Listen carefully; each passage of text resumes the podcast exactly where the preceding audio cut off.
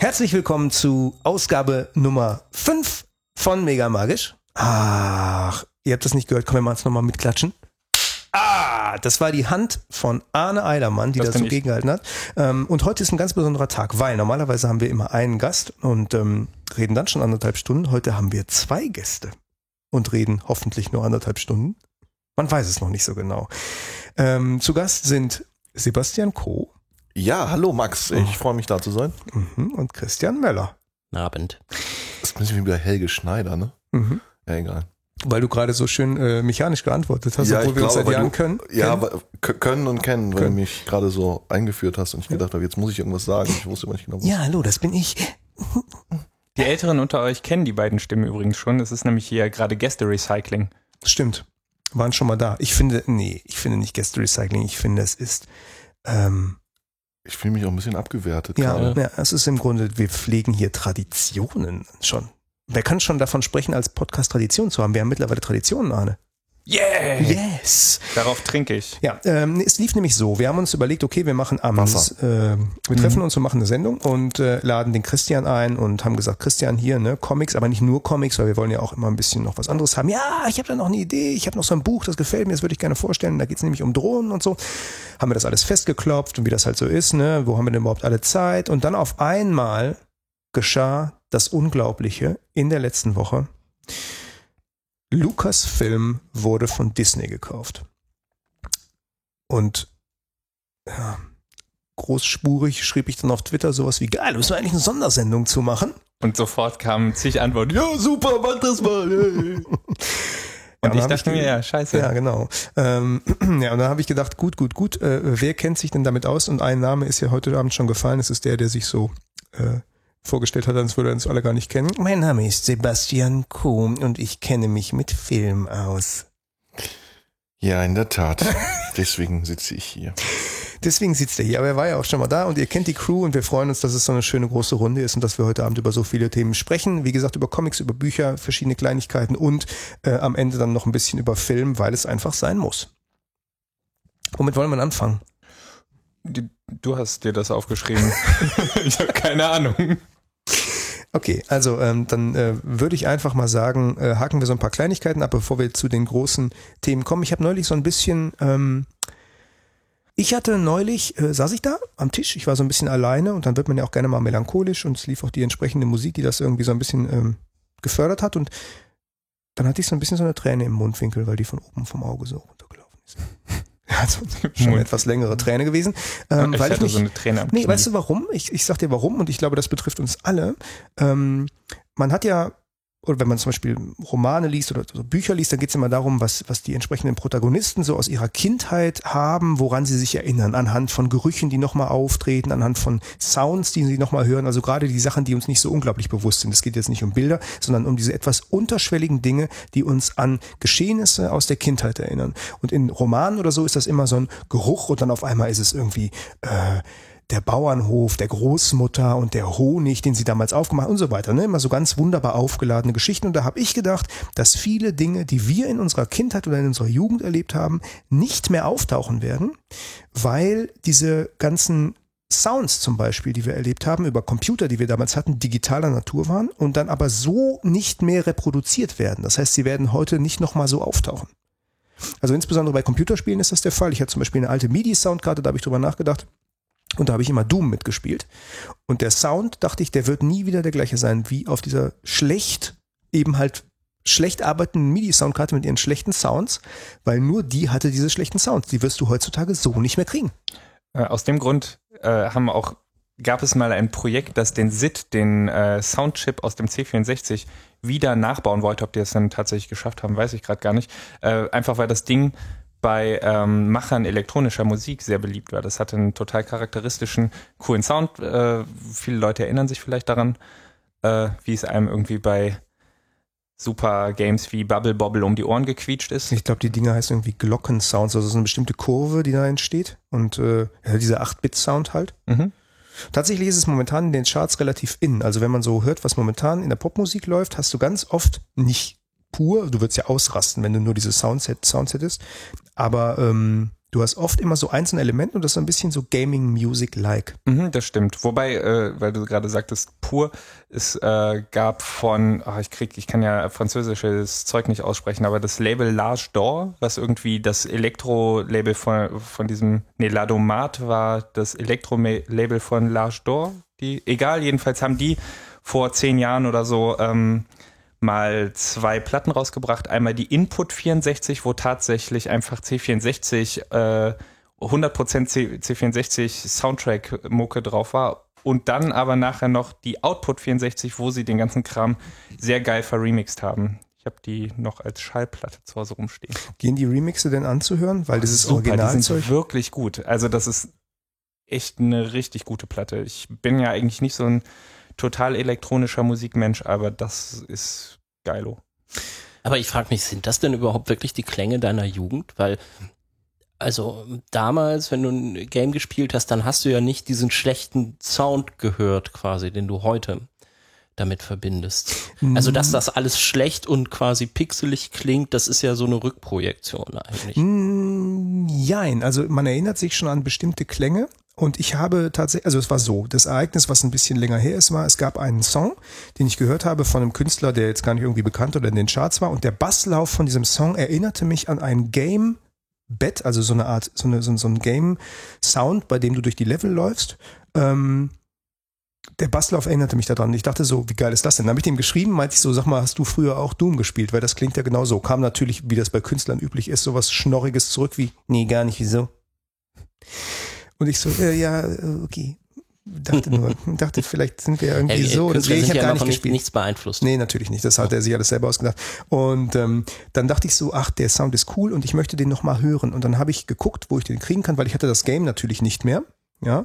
Ähm, habe ich geguckt, wo kann ich den kriegen und dann gab es den irgendwo zum Anhören oder zum Runterladen und dann hatte das jemand aufgenommen oder ausgespielt mit einer anderen Soundcard und dann dachte ich so, wie kacke klingt das denn?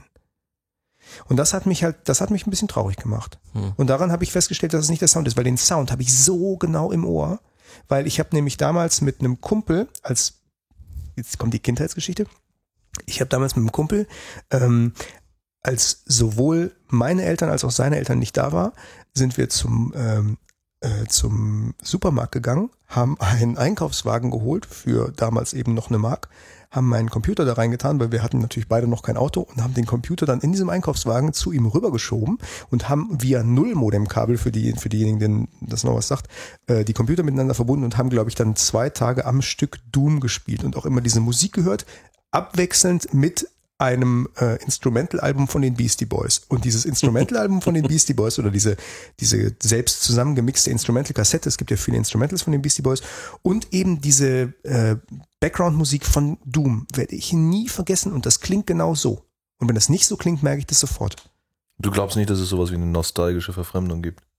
Gibt es, ja klar. Also, das müsste doch bei dir dann auch so sein. Also, dass du, wie, wie lange ist es her, dass du das Bestimmt 80 Jahre. Aber ich glaube tatsächlich, es gibt, Ich meine, du meinst, in 80 Jahren hat sich in deinem Gedächtnis nichts verändert, dass du das klangmäßig dich, Nee, aber dich ich doch irgendwie schön, dir schön denkst. Also sagen wir mal so, ähm, der Sound, den ich mir da runtergeladen hatte, der war schlecht. Es gibt ja jetzt diese neue Big Fucking Gun Edition von Doom, wo sie irgendwie diese äh, Doom 3 Edition aufgearbeitet haben, äh, damit sie auf modernen Computern irgendwie besser funktionieren und so weiter und so fort.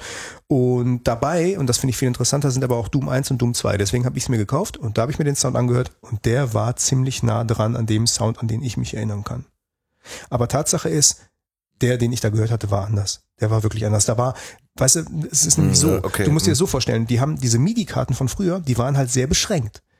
Und jetzt hast du viel bessere MIDI-Karten. Das heißt, wenn da eine Gitarre ist und die haben das als Gitarre geschrieben, hörst du eine Gitarre übersetzt. Weil MIDI-Sound ist ja nur so ein, so ein Datending, was du kriegst und dann wird das übersetzt. ja. Und du hast diesen MIDI-Sound und das ist eine Gitarre. Auf einmal ist das eine Gitarre und du denkst, nee, nee, nee, nix. Es muss scheiße klingen wie eine Wannabe-Gitarre, aber Ja. niemals wie eine Gitarre. Das ist der Punkt. Der Casio-Sound. So ein bisschen, sozusagen. ja. Hm. Oder noch schlechter. Naja. Hast du so Games, die du, äh, an die du dich zurückerinnerst? Na, als du das aufgeschrieben hast, habe ich mir gedacht, ähm, was äh, gibt es denn für Dinge, die ich gerne wieder hätte, die aber irgendwie digital verfallen und äh, an die ich wahrscheinlich nicht mehr rankomme. Und das sind äh, tatsächlich nicht die ähm, Kultspiele von ganz am Anfang, die ähm, ganz großartig waren und im Zweifel irgendwie immer wieder neu aufbereitet einem präsentiert werden, sondern die Spiele, die vielleicht nicht die total großen Hits waren. Und zwar habe ich früher Thief gespielt. Das war äh, geil. das war so eine Reihe, bei der man einen äh, Dieb gespielt hat. Äh, ich habe äh, den ersten Teil auch sofort gespielt. Das war äh, The Dark Project. Das ist irgendwie in so einer Mittelalter und trotzdem ein bisschen steampunkigen Welt. Ähm, und man äh, kommt halt mit dem damals noch Standardansatz, äh, einfach Waffe ziehen, drauf losrennen und äh, gucken, was passiert, nicht besonders weiter. Stirbt man nämlich beim ersten Gegner. Man muss sich äh, durchschleichen und äh, irgendwie seine Werkzeuge nutzen, um irgendwie durch diese Level zu kommen. Und ähm, dieses Spiel hat mich damals total gepackt. Also das äh, war so gruselig, dass ich mich äh, Kindheitsgeschichte von mir, ne? Ja. Dass ich ähm, nach irgendwie äh, mehreren Stunden Thief spielen ähm, nach unten in die Küche gegangen bin, was äh, zu essen machen wollte und mit den Tellern geklappert habe, zusammengeschreckt bin und mich erstmal umgeblickt habe, ob äh, ich jetzt irgendwie Feinde auf mich aufmerksam gemacht habe, weil ich ja laut war. Und dann hast du erstmal mit dem Wasserpfeil die Deckenlampe ausgeschossen. Ganz genau. aber die, dieses Spiel wird wahrscheinlich nie wieder kommen. Ich würde mir das sehr wünschen. Aber, Also ähm, aktuell, deswegen, äh, du hältst dich ja immer erstmal bedeckt mit neuen Games, aber ich kann dir tatsächlich empfehlen, dieses neue Game Dishonored, was jetzt gerade rausgekommen ist, wofür man einen fetten Rechner braucht und so weiter und so fort, aber funktioniert einigermaßen, ist ähnlich gestaltet, ist so ein bisschen so ein Nachfolger. Ja, ich weiß, es würde dir nicht Genüge tun. Nein, das ist es ja nicht, aber die, äh, es gibt ja durchaus inzwischen einige äh, solche Spiele. Ich habe irgendwie Deus Ex versucht, im, im Schleichmodus zu spielen und so weiter, aber Dishonored ist auch Steampunk, ich glaube, das wäre was für dich. ich werde es gerne mal ausprobieren. Gibt's das auch für Konsolen? Äh, ja, ich glaube ja, für PS3 gibt es das auch. Schön, ja, Ja. dann probier es vielleicht tatsächlich. Und laber deswegen- nicht nur. Eine Anekdote habe ich noch äh, aus den, äh, und dann bin ich für heute auch für, mit den Kleinigkeiten, für die wir jetzt schon wieder ewig gebraucht haben, schon fertig, aber ähm, man kommt ja so ins Reden. Und zwar gab es auf dem ähm, PC bei Dishonored in den Optionen ein Wort, das mich so beeindruckt hat, dass ich drüber reden wollte. Und zwar geht's, geht ja, bei Spielen gibt's ja immer grafische Einstellungen, wo du Regler betätigen kannst, damit dein Rechner das gerade noch aushält. Und dann kannst du tolle Sonnenprojektion und das hier bla und hm und wie realistisch sieht das alles aus. Und es gab einen Regler beziehungsweise einen Checkbox für ähm, das Wort Rattenschatten. Rattenschatten. Rattenschatten. Das fand ich so großartig, das wollte ich erzählen, weil ich fand das so schön. So, sag mal, spielst du auch mit Rattenschatten an oder machst du Rattenschatten aus? Ja, Rattenschatten verträgt man Rechner nicht, Rechner nicht, das ist zu viel. Was sind denn Rattenschatten? Naja, es gibt in dem Spiel halt ziemlich viele Ratten und Ratten haben halt viele Polygone und wenn du die Schatten anmachst, verbraucht der Rechner viel, viel mehr Power. Deswegen machst du die Rattenschatten Funktion besser aus. Rattenschatten aus. Oder Ja. 50 Prozent Rattenschatten. Jede zweite Ratte. Ja. Darf einen Schatten haben, wie schön. Also wenn ihr einen schnellen Rechner habt, habt ihr Rattenschatten, sonst nicht. Ja, kommen wir zu den großen Themen, für die wir unsere Gäste eingeladen haben, die jetzt wahrscheinlich schon so denken, so mein Gott, mit was für Leuten, die ihre Kindheit mit was für Zeug verbracht haben, sitzen wir hier eigentlich. Vielleicht Ähm, haben die aber auch irgendwelche Erinnerungen aus ihrer Kindheit, die Habt sie. ihr eigentlich Erinnerungen an eure Kindheit? Ich bin, glaube ich, ja wahrscheinlich der Älteste mit Abstand. Ne? Mein, meine erste Erinnerung an Computerspiele ist sozusagen für euch ja dann schon wieder, oh Gott, ist der alt. Atari 2600. Ja. Nussbaum-Konsole. Und äh, das erste Mal Pac-Man gespielt mit, äh, ja, da war ich glaube ich tatsächlich so zwölf. Und ich kann mich erinnern, dass mir die Zähne gezogen wurden alle und dann saß ich mit blutendem Mund. Ich bekam so eine Klammer. Deswegen ähm, wurden einem die Zähne gezogen. Mir wurden zwei Zähne an dem Tag gezogen. Und Damit weil Platz meine Eltern, Mund, genau, mit Platz im Mund ist Mhm. und meine Eltern haben sich Sorgen gemacht, weil ich halt eigentlich keine Klammer wollte und die gesagt haben, aber es ist besser für dich und so weiter. Und dann habe ich gesagt, okay, aber nur wenn ich diese Spielkonsole kriege. Und dann haben die mir die geschenkt. Und dann hatte ich diese nagelneue Spielkonsole und saß im Wohnzimmer und blutete aus dem Mund raus, war aber total glücklich, weil ich diese Spielkonsole hatte und habe Pac-Man gespielt. Für meinen Vater hatte ich allerdings auch noch so eine Cartridge für Schach. Und wenn du das Schach gespielt hast über den Atari 2600, hat der immer nachgedacht. Ewig lange nachgedacht, bis er den nächsten Zug gemacht hat. Und das Nachdenken waren einfach das Wechseln von ähm, Farben. Es waren sozusagen immer unterschiedliche Farben auf dem Bildschirm. Total Und dann psychedelisch. eine, total psychedelisch. Du hast auf den, auf den Fernseher gestarrt und es wechselte orange, lila, blau und dann kam der nächste Zug. Ich habe dann doch mehr Pac-Man gespielt am Ende des Tages. Bei Pac-Man möchte ich kurz reingrätschen. Ein äh, Illustrator, ein kanadischer, den ich sehr mag, äh, Sebastian Milne, der wahrscheinlich anders ausgesprochen wird, weil er, glaube ich, ein französischsprachiger Kanadier ist. Völlig egal. Der äh, macht im Moment dauernd ähm, irgendwelche äh, Webcomics und so weiter mit ähm, dem, was die Geister so über Pac-Man denken, dass er ein alter Hurensohn ist. Ich habe Ralf Reichts gesehen. Da kommt er ist auch vor, ne? Da kommt Pac-Man auch vor als, äh, als äh, psychologischer Berater in einer, in einer Selbsthilfegruppe der Bösen. Kannst du vielleicht kurz äh, umreißen? Ist es ein Film? Ist der schon draußen? Nee, nee, der, der kommt jetzt. Ich habe den in einer Pressevorführung gesehen und ähm, der kommt jetzt irgendwie in, in ein paar Wochen kommt der raus, wahrscheinlich pünktlich zu Weihnachten, weil es halt ein idealer Weihnachtsfilm ist und es geht, ähm, du kennst die Geschichte, äh, um einen Bösewicht äh, in einem Computerspiel, der eben Ralph heißt und ähm, immer äh, Gebäude kaputt macht und der keine Lust mehr hat, ein Böser zu sein. Und der sitzt dann auch in einer Selbsthilfegruppe der Bösen mit anderen Computerspiel-Bösewichten und, ähm, äh, und er möchte dann gerne mal auch ein guter sein, weil er immer so unbeliebt ist als Böser innerhalb seines Spiels und ähm, will dann eine Medaille gewinnen. Und ähm, das Spiel handelt dann davon, wie der, der Böse versucht, gut zu werden, obwohl er doch eigentlich böse ist. Und der Spruch in dieser Selbsthilfegruppe ist dann auch, es ist gut, böse zu sein, was klasse ist. Da sitzt halt auch eines, eins von den. Pac-Man-Bösewichten, sitzt auch in der Selbsthilfegruppe. Ah, das Sogar als Leiter. Da als Ach so. Leiter, als Leiter der, der Selbsthilfegruppe der Bösen. Christian, digitaler Verfall, irgendwas? Nee, nee, nee, nee. Dafür liest du aber äh, Bücher, ne? Zum Beispiel, und damit reihen wir uns gerade in den Reigen der über äh, Daniel Suarez sprechenden Podcasts im Moment ein. Wieso? Äh, Wo wurde noch darüber gesprochen? Komme ich gleich drauf. Ah ja. Aber du Nee, hast jedenfalls nicht. das neue äh, Buch gelesen, nicht wahr? Ja. Erzähl mal. Kill Decision heißt das. Ähm, und da geht's um Drohnen, das wurde ja eben schon angedeutet. Äh, Daniel Suarez ist ja so ein Autor, der eigentlich immer so Thriller schreibt, die so, wie nennst du das nochmal? Nearfield Science Fiction? Ja.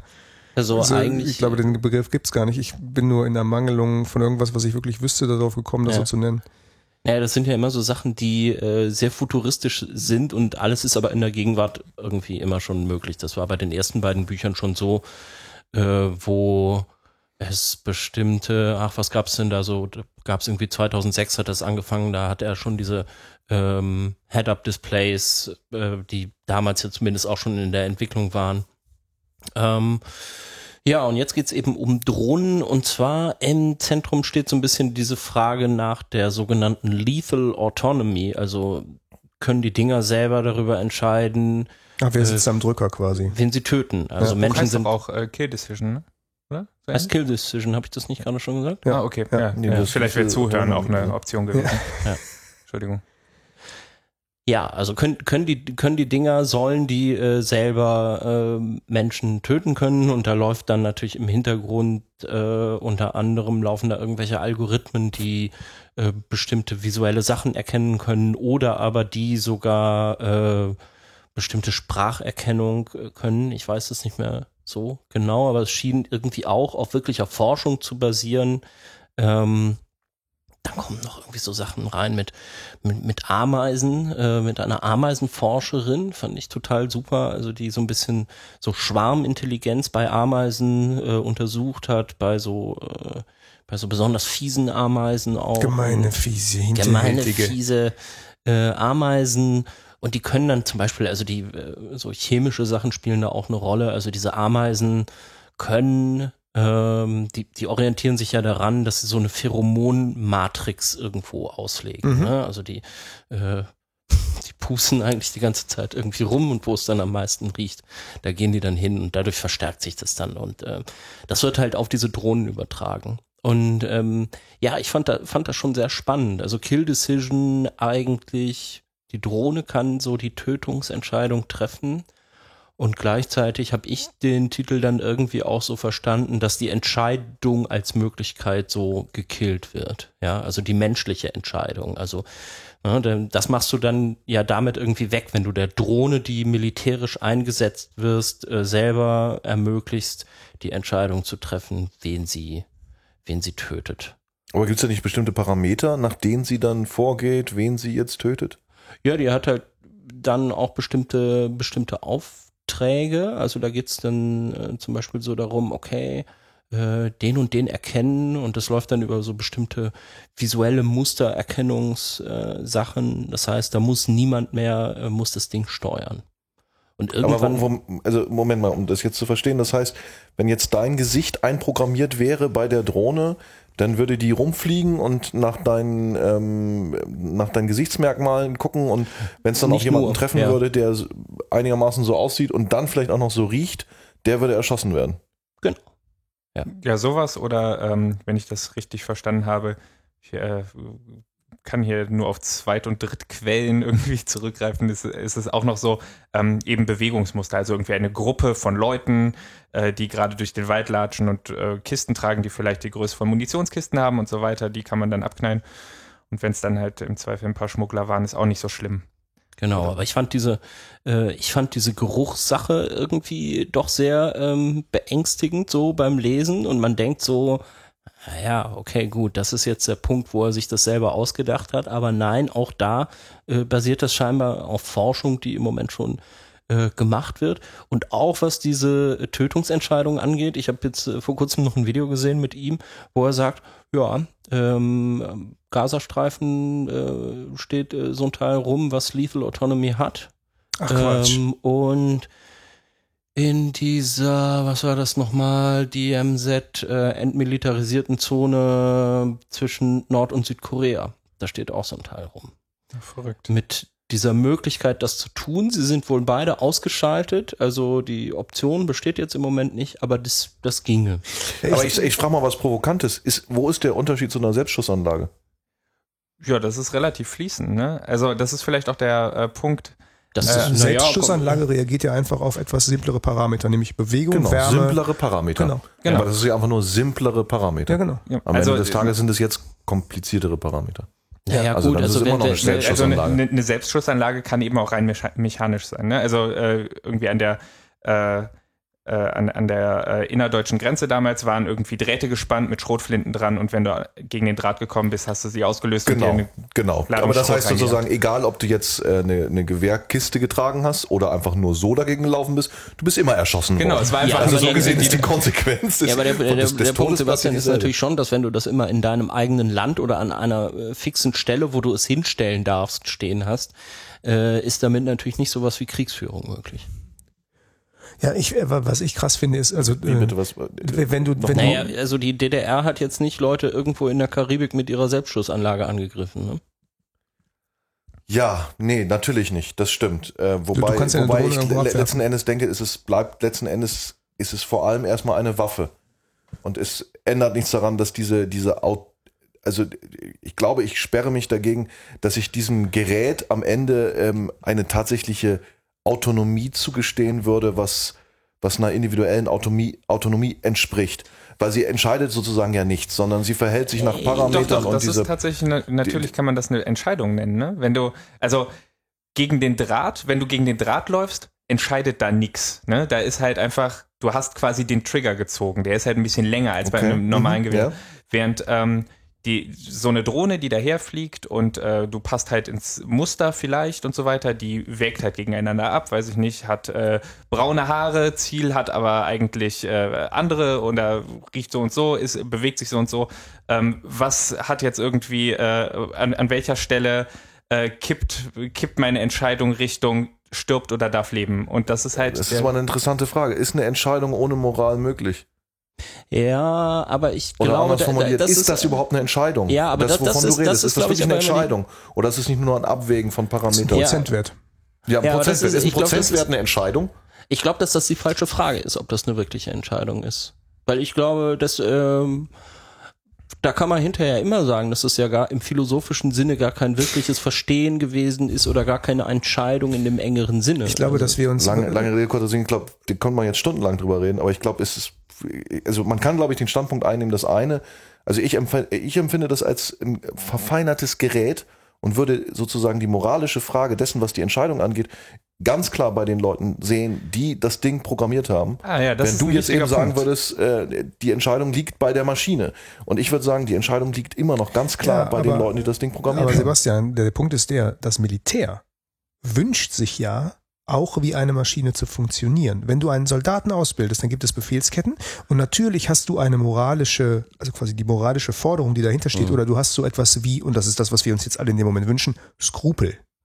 Die Maschine sieht ein kleines Kind mit einem Paket darauf zulaufen und du wünschst dir, dass die Maschine denkt, ah, passt jetzt zwar, aber das ist ein Kind, äh, ich sag erstmal was laut mit dem Lautsprecher oder so, was ein Mensch machen wird, wir uns jetzt so vorstellen. Aber beim Militär gibt es ja auch feste Regeln da ist immer die Frage, okay, was mache ich? Und eigentlich könntest du nach diesem festen Kanon vorgehen, genauso wie dieses Regelwerk für in diese Maschine reingehauen wird. Genau, und so gesehen würde sich das Militär wahrscheinlich wünschen, dass es sich so verhält wie eine Mechanik. Genau. Ne? Ja. Weil letzten Endes möchte das Militär am Ende wahrscheinlich eine Entscheidung äh, in, in der moralischen Kompetenz herbeiführen im Sinne dessen, der das Militär anführt. Und da liegt dann die moralische Entscheidung. Soll heißen, und damit bewegen wir uns jetzt ganz weit raus aus irgendwelchen Themen, äh, dass man, dass man natürlich den Soldaten, der jemanden erschießt, auf Order von jemandem freispricht von jeder Schuld. Genau. Ne? Und dasselbe machen wir jetzt hier bei dem Gerät. Insofern sind die Unterschiede aber trotzdem relativ fließend. Ja, ist strange, es gilt ja. auch beim Soldaten. Vor allem, ne? Ist ja ich so, denke, es gibt ja viele Leute, die sagen, was ich im Krieg tue, ist eine Sache, was ich als Zivilperson tue, ist etwas völlig anderes. Wenn ich auf Befehl töte, dann töte ich auf Befehl. Und so gesehen kann man vielleicht sagen, okay, klar, vielleicht ist es äh, schlimm, dass man weiß, dass die Maschinen niemals traumatisiert sein werden. Ja, vor allen Dingen wirst Aber- du, du, aber- wirst aber- keine, du kannst dir nicht vor Gericht stellen. Das ist zum Beispiel so ein Ding. Und du kannst den Soldaten auch nicht vor Gericht stellen. nee, aber du kannst zum Beispiel, doch, du kannst ihn, klar. Du, Nee, wenn er vom Militärgericht, wenn er Scheiße gebaut hat. Ja, aber wenn das Militärgericht sagt, du sollst den und den erschießen, dann wird der nicht vor dem Militärgericht gestellt. Nee, das stimmt. ja, eben, genau. Genau. Wenn er, wenn er so sich sozusagen verhält wie eine Maschine, wird er nicht vors Ja, Militärgericht aber es ich gibt, doch freu auch mich immer noch, schon. es gibt doch auch immer noch andere äh, Möglichkeiten der Sanktionierung, also zum Beispiel äh, psychologisch Schaden nehmen, weil man weiß, dass die Gesellschaft das eigentlich nicht gut heißt. Also das ist ja auch ein Grund, warum viele Leute in Kriegen als Soldaten bestimmte Entscheidungen nicht treffen würden. Also äh, ich weiß nicht. Richtig, find- aber dafür würden sie wahrscheinlich für ein Militärgericht landen wegen Befehlsverweigerung. Weil wenn du das, den Befehl hast auf das Kind zu schießen, das da mit seinem Paket ankommt, dann hast du den Befehl. Und dann hast du den auszuführen wie eine dieser Drohnen. So gesehen ist der, ist im Grunde genommen die Drohne eigentlich nur der, der bessere Erfüllungsgehilfe dessen, was einem militärischen Wunsch entspricht. Ja, Ich glaube, das ist ist natürlich- auch das, was ist natürlich insgesamt ist, ne? auch immer noch Genau. eine. Es Dass ist das auch, eklig ist, will ich ja nicht zur Debatte stellen. Ich glaube nur, dass das eben, wie du gerade sagst, das ist die Mechanik des Militärs und nicht, da kann Aber man jetzt nicht einfach sagen, oh Gott, oh Gott, die Drohnen tun jetzt etwas, was wir vorher nicht getan haben. Das Nee, stimmt nee. ja nicht. Vor allen Dingen, wenn ich Nö. das mal kurz einwerfen darf, weil im Endeffekt geht es ja um Computerentscheidungen. Ne? Drohne ist ein, ist ein Gerät und so weiter. Äh, Und man denkt immer so, Gott sei Dank haben wir das noch nicht. Vielleicht stehen irgendwo irgendwelche abgeschalteten Varianten davon als Prototypen in irgendwelchen Grenzbereichen. Aber äh, als du das erzählt hast, ne, mit ähm, wie entscheiden die sich und so weiter, ich habe nur an Banken gedacht und wie Banken Kredite vergeben.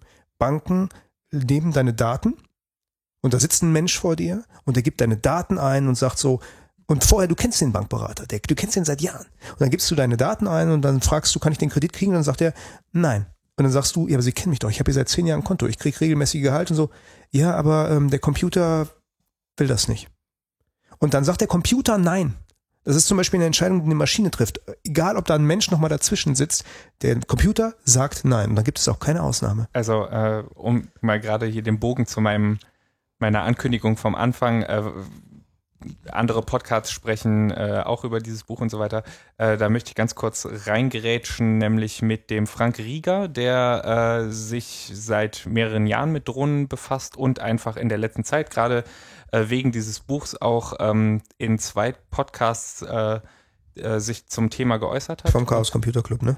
Genau, der, ähm, und zwar einmal in seinem eigenen ähm, bei Alternativlos, nämlich Nummer 27 und dann nochmal beim äh, äh, Monoxid im Podcast äh, Die Wahrheit Nummer 13 über Drohnen.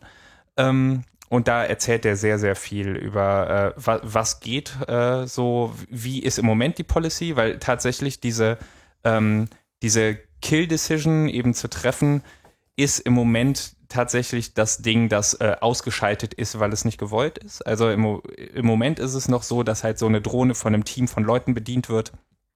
Ähm, und wenn die Drohne der Meinung ist, sie hat das gesehen, worauf sie programmiert ist und soll jetzt mal losschießen, dann geht halt da ein Lämpchen an und es wird gefragt, soll ich jetzt wirklich schießen?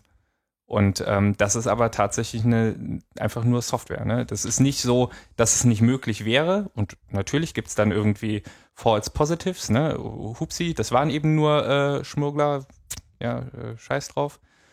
Ähm, Ja, was die sich wünschen, ist ja im Grunde, ich meine, sie haben mittlerweile irgendwelche Raketen, die, was weiß ich, wie viel Tunneldecken durchschlagen. Was die sich wünschen, ist, sie schmeißen irgendwie so eine Schwarmintelligenzgeschichte ab mit 50 kleinen autarken äh, Dingern, die da einmal durchkrabbeln und sich an all diejenigen dranheften, die irgendwie sie für bö böse empfinden und dann musst du da nicht mal rein. Und, Ja, und du hast auch keine genau. Verbindung da drin. Ja, und und es so. ist einfach viel billiger, ne? Wenn du dir überlegst, was irgendwie so ein, so ein Kampfjet kostet, Klar. wo ein Typ drin sitzt, der äh, unfassbar teuer in seiner äh, Ausbildung war und dann äh, auf einmal ist, hast du die Möglichkeit, den Jet ohne einen Typen drin zu haben und äh, ohne Lebenserhaltungssysteme und ohne irgendwie Komfort und ohne alles Mögliche. ja, und vor allen Dingen niemand, der irgendwie den G ausgesetzt ist und ohnmächtig wird, wenn mal irgendwas Blödes und, passiert. Und wenn der Typ, äh, wenn, wenn das Ding abgeknallt wird, der Typ, der es gesteuert hat, der sitzt halt im Büro und wird im Zweifel an das nächste Ding angeschlossen. ist halt äh, viel, viel günstiger.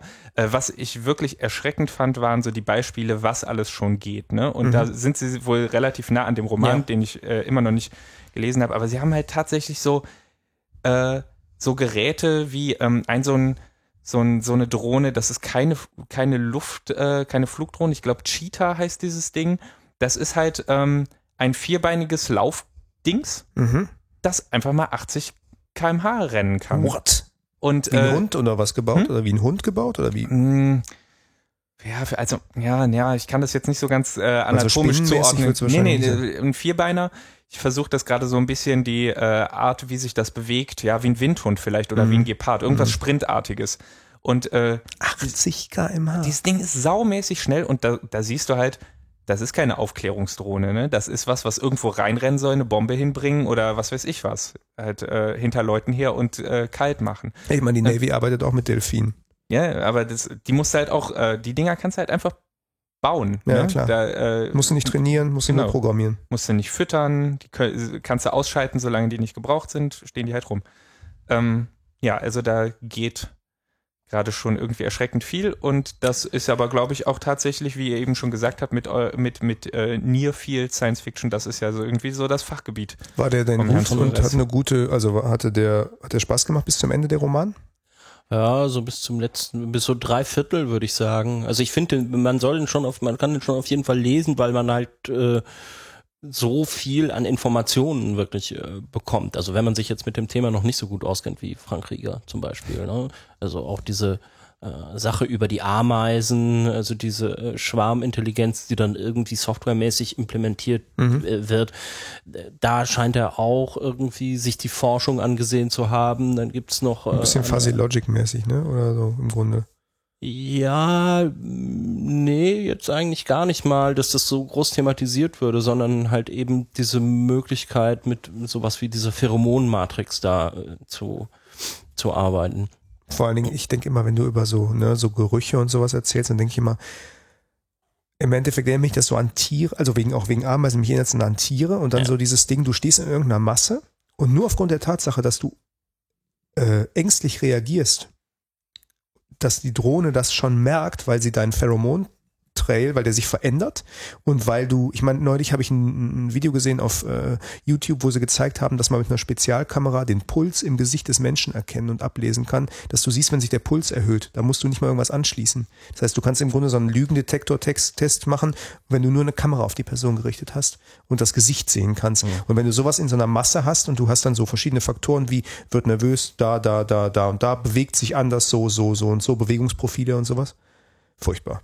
Ja, und auch diese, diese, äh, diese Koordination von so einer äh, großen Masse von den Dingern über ja durchaus so äh, größere Entfernungen hinweg von irgendwie, dass die dann irgendwelche Netze von mehreren, weiß ich, äh, Kilometern oder so ja auch spannen. Ne? Das ist ja auch nochmal. So territoriale. Ja, ja, ja. Also eben wiederum über diese Pheromongeschichte. Ich glaube, so lief es äh, im Buch.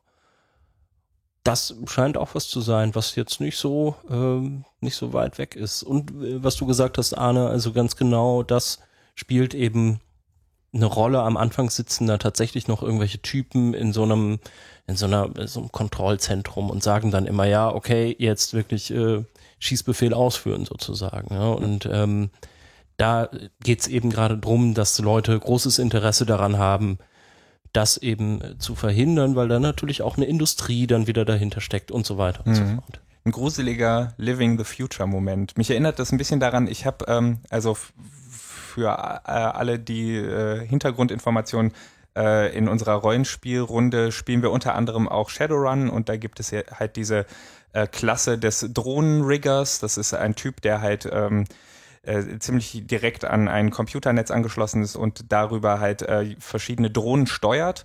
Und äh, ich habe vor einer Weile ein Video rumgeschickt. Ich versuche das dann auch mal wiederzufinden und ähm, in den Shownotes zu verlinken.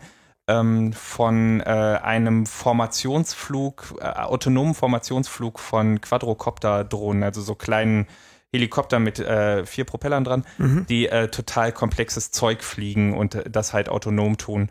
Und ähm, das fand ich äh, in dem Moment total abgefahren und habe das hier den anderen Jungs aus der Rollenspielrunde geschickt. Und ähm, das äh, erinnert mich halt, also das, das ist so, so ein Moment von, krass, wir spielen das irgendwie als Science-Fiction-Rollenspiel, aber so richtig Science-Fiction ist es halt nicht. Und ähm, das zeigt, glaube ich, auch dieser Roman ganz gut. Und das Thema, und wie, dass, dass es sich lohnt, darüber zu schreiben, merkt man ja, wie, äh, wie diese Diskussion hier gerade angeschlagen ist. Ich fand's krass hier, der, ähm, es gibt gerade einen neuen Trailer für äh, hier Black Ops 2, für das Computerspiel, was jetzt rauskommt.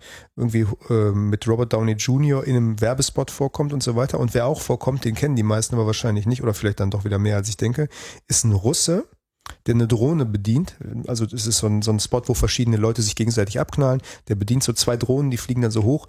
Und ähm, das ist so ein, ähm, ich glaube, das ist ein Russe, der Videos macht und Militärequipment testet. Und auf YouTube kannst du dir dann die Videos angucken, wie er das probiert. Und da gab es ein berühmtes Drohnenvideo von ihm. Und er spricht dann halt auch immer, with this accent, I'm going to try this, to blast this car now.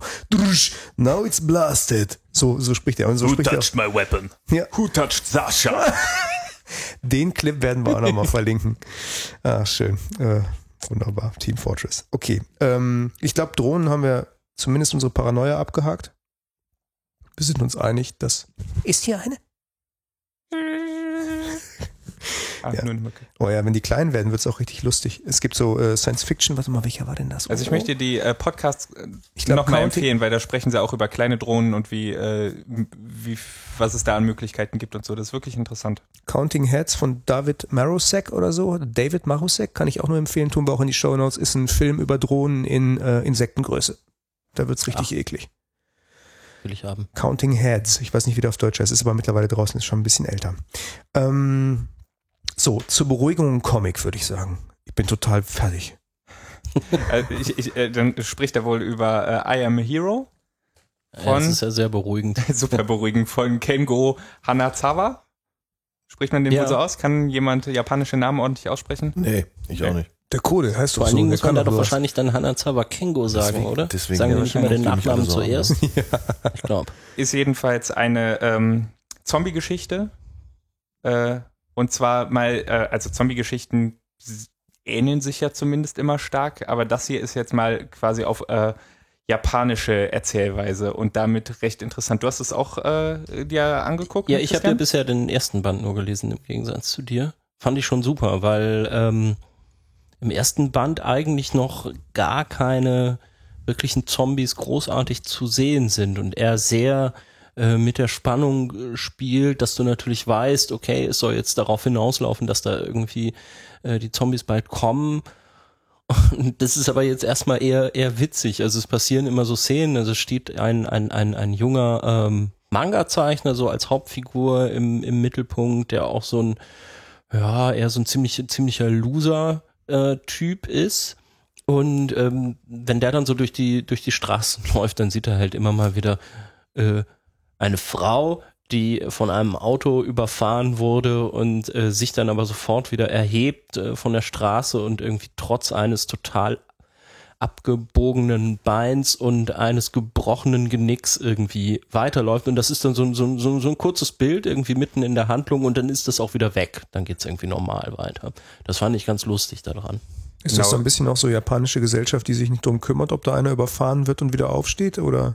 Nö, das kann man nicht so sagen, aber man japanische Gesellschaft ist trotzdem, also mein total stereotypes Bild von japanischer Gesellschaft ist, Ja. da ist alles schräg irgendwie, ne? Was äh, garantiert äh, natürlich irgendwie ein falsches Bild ist. Aber hier ist zumindest sehr viel schräg in diesem äh, Manga. Der ähm, Protagonist ist gut, der ist wahrscheinlich auch für das, was ich äh, für in Japan normal halte, sehr schräg. Der ist ähm, echt ein komischer Typ, ne? Der ist ein Loser äh, und irgendwie hat äh, mit Mitte 20 immer noch einen äh, einen imaginären Freund, äh, der, Ja, der, der auch super. gerne mal in, in seiner Toilette liegt, während er pinkelt und ähm, das ist irgendwie ähm, irgendwie ein Und bisschen er hat, seltsam. er und- hat eine totale Paranoia. Das Ja, äh, ja, baut stimmt. natürlich auch von Stimmt. Anfang an die Spannung äh, super mit auf. Also du äh, weißt, oder er weiß zumindest von den Zombies am Anfang gar nichts, aber trotzdem Ja, ist, äh, geht, geht, er in sein, mit. geht er in sein winziges Apartment äh, rein und ähm, muss, muss dann erstmal checken, ob da aber auch niemand, äh, niemand drin ist und es ist quasi echt wie in so einem, wie in so einem Thriller. Es ist, sind bei ihm dann aber auch immer so gespielte Szenen. Mhm. Er hat aber auch eine Knarre unterm Bett. Genau, ist auch im, im Schützenverein und äh, so langsam, also wenn man, wenn man sich im, im, im Zombie-Genre Mir ein ist bisschen gerade aus eingefallen, dass weil er ja eine Paranoia hat, könnte man natürlich auch sagen, er sei im Schützenverein. Yay. Wir sagen Ja, übrigens okay, hier nichts gut. gegen Schützenvereine, nur dass sich jetzt keiner aufregt. Ich finde Schützenvereine scheiße, aber das hat, äh, hat ansonsten nicht so viel mit dem Comic zu tun. Der, äh, Total schizophren, oder? Hm, Der- absolut. Der, äh, ja, also wer das Zombie-Genre so ein bisschen kennt, merkt aber mit der Zeit, hm, eigentlich, auch wenn er zum normalen Überleben relativ wenig Qualitäten besitzt, so eine Zombokalypse könnte der ganz du gut durchstehen, weil der Typ kann schießen, der passt die ganze Zeit auf wie ein Schießhund und äh, ist auch so ansonsten irgendwie ganz gut gewappnet dafür. Ja, ja, aber das stellt sich halt auch alles nach und nach so erst heraus, weil am Anfang ist er schon so der, der Typ, dass du denkst, wow, wie soll der das denn jetzt schaffen? Ja, Wieso das soll, also, ne, man muss dazu sagen, er soll dann natürlich der, der Held in der Zombokalypse werden. Genau. Also ich finde es gut, dass ihr es empfehlt, weil wenn ich mir das, was äh, hinten drauf steht, durchlese, würde ich das Buch nicht kaufen. Hideos Leben ist langweilig und erfolglos. Bis die Zombo, Zombo, sag ich jetzt auch schon Zombo, Zombie-Apokalypse beginnt. Jetzt werden Helden gesucht. ich muss sowieso sagen, dass Carlsen dieses Ding jetzt nicht gerade total gut vermarktet. Ja. Also ähm, das ist auch schon äh, irgendwie auf der Website, wenn du, selbst wenn du auf Carlsen Manga gehst, äh, naja, also Weil du musst die Suchfunktion bedienen, damit du das halt irgendwie Ja. findest. Dann musst du wissen, wonach du suchst. Ähm, ich weiß gar nicht so genau, warum sie das äh, so ein bisschen in den Schatten stellen. Ich finde, das äh, ist tatsächlich mal ein sehr lesenswertes Stück. Vielleicht Äh, wissen sie nicht, wie sie es vermarkten sollen, weil so wie es hinten drauf steht, ist es so, wow, Action Jackson und dann liest es und du denkst, okay, jetzt ist es erstmal sehr langsam entwickelndes Buch, ne? Oder Ja. so. Ja. Naja. Aber auf jeden Fall eine Empf- Empfehlung. Ist wirklich gut, Total. sehr spannend. Äh, für meinen Geschmack manchmal ein bisschen zu eklig. Ach, du bist Aber- mit Band 2 schon, schon durch, ne? Weil am Anfang ist es ja noch. Ist man nicht so. Ja, das stimmt. Da möchte ich nicht zu sehr spoilern, außer eklig. Aber Ja. ich bin auch ein bisschen empfindlich, was Ekel angeht. Wieso bist du eigentlich noch so empfindlich? Du liest dir dauernd sowas durch. Du müsstest doch eigentlich total abgehärtet sein mittlerweile. Bin ich aber nicht. Gar nicht? Nee. Hm. Ekel mich immer tot. Du hast dir deine Unabgehärtetheit wenigstens noch bewahrt.